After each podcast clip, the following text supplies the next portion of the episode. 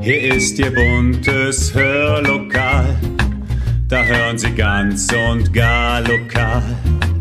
Ihr Platz im schönen Hör, Hör, Hörlokal. Herzlich willkommen zum Podcast Hörlokal. Unterhaltung aus dem Nassauer Land.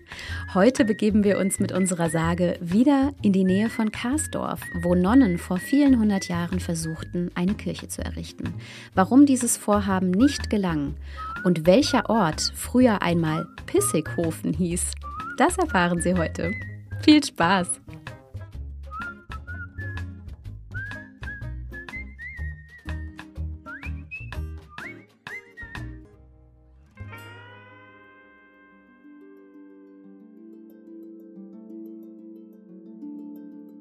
Der Nonnenberg. Vor langer Zeit stand auf dem Nonnenberg bei Karsdorf ein Kloster ohne Kirche. Die Nonnen mussten zum Gottesdienst nach Ruppertshofen laufen, und das gefiel ihnen nicht immer. Im Frühjahr, wenn die Luft mild war und der Wind lau, spazierten sie bereitwillig den gewundenen Pfad entlang, der zur Kirche führte, und dann waren ihr fröhliches Geplauder und ihr helles Lachen bis weit in den Wald hinein zu hören. Doch wenn im Sommer die Sonne schon früh morgens stach, wenn die Herbststürme ihnen unter die Gewänder fuhren oder der Winter ihnen mit hohem Schnee und Glatteisfallen zusetzte, war aus den Reihen der Nonnen des Öfteren ein Murren und leises Schimpfen zu vernehmen. Am schlimmsten fanden sie jedoch die Tage, an denen heftiger Regen den Weg in ein Schlammfeld verwandelte, das bei jedem mühsamen Schritt quatschte, spritzte und die schwarzen Rocksäume mit braunem Dreck verkrustete. Eine Kirche muss her, und zwar hier auf den Nonnenberg zu unserem Kloster, beschloss daher eines Tages die Äbtissin, als sie wieder einmal mit ihrer frommen Schar durch Nest und Schlamm verdreckt von der Frühmette zurückgekehrt war. Gesagt, getan.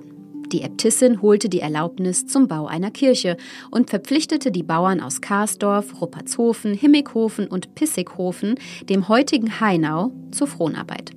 Diese zogen nun täglich mit Äxten und Sägen in den Wald, suchten die geradesten Bäume aus und fällten sie für den Kirchenbau. Abends, wenn sie in ihren Dörfern auf den Bänken saßen, beschwerten sich die Bauern zwar über die ungewollte Pflicht, aber tagsüber waren sie doch guter Dinge und trieben die Arbeit voran. Nach wenigen Tagen waren alle Bäume gefällt, entastet und entrindet und lagen zum Abtransport bereit. Jetzt schafften die Bauern die Stämme mit Pferdefuhrwerken hinauf zum Nonnenberg und stapelten sie dort ordentlich auf. Die Äbtissin lächelte beim Anblick des Holzstapels und hatte bereits das Bild ihrer schönen Klosterkirche vor Augen, als sie sich zum Schlafen niederlegte. Doch sie staunte nicht schlecht, als sie am anderen Morgen ihr Kammerfenster öffnete und auf einen sauberen, leeren Klosterhof blickte. Weit und breit war kein Bauholz zu sehen. Gerade wollte sie zwei Nonnen nach Ruppertshofen schicken, um herauszufinden, wer ihnen diesen Streich gespielt hatte. Da kamen zwei Bauern zum Kloster gelaufen und riefen schon von weitem. Frau Äbtissin, das Bauholz liegt in Ruppertshofen und keiner weiß, wie es in der Nacht dorthin gekommen ist. Da ließ die Äbtissin die Stämme wieder herbeitransportieren. Den ganzen Tag rumpelten die Pferdefuhrwerke auf den Klosterhof und am Abend war alles Bauholz erneut fein und säuberlich vor dem Kloster aufgestapelt.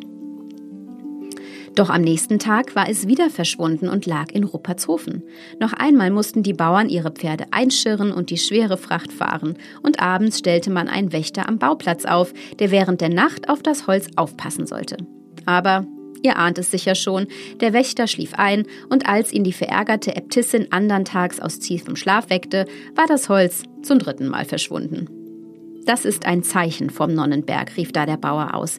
Er will wohl keine Kirche haben und er machte auf dem Absatz kehrt und rannte zurück auf seinen Hof. Die Nonnen aber gaben hier Vorhaben auf und wanderten weiter Tag ein, Tag aus zur Kirche nach Ruppertshofen.